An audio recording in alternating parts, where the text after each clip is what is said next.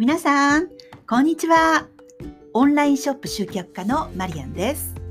えー、こちらのラジオでは、2001年創業のアパレルサイトを運営している私マリアンが、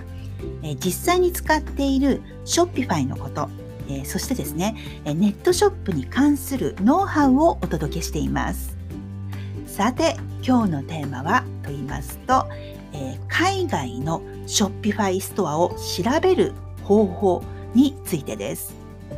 え今現在2021年5月ですね、世界で100万人以上の人がショッピファイを使っています。で、その中で、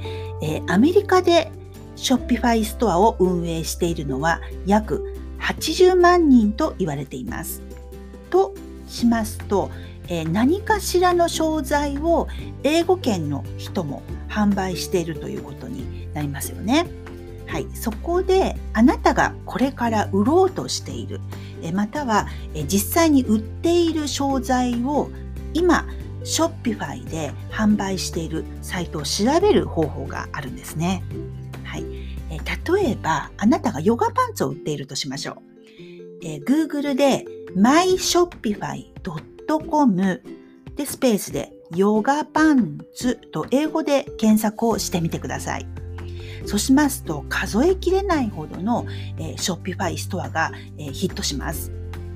これですね、えー、日本語で、えー、myshopify.com ヨガパンツとこのヨガパンツをカタカナで検索してもですね、数点しか表示されませんので、ぜひ英語で調べてみてください。ショッピファイには無料とあと有料のテーマが1200種類以上ありますので、まあ、パッと見は同じショッピファイでも違って見えたりします。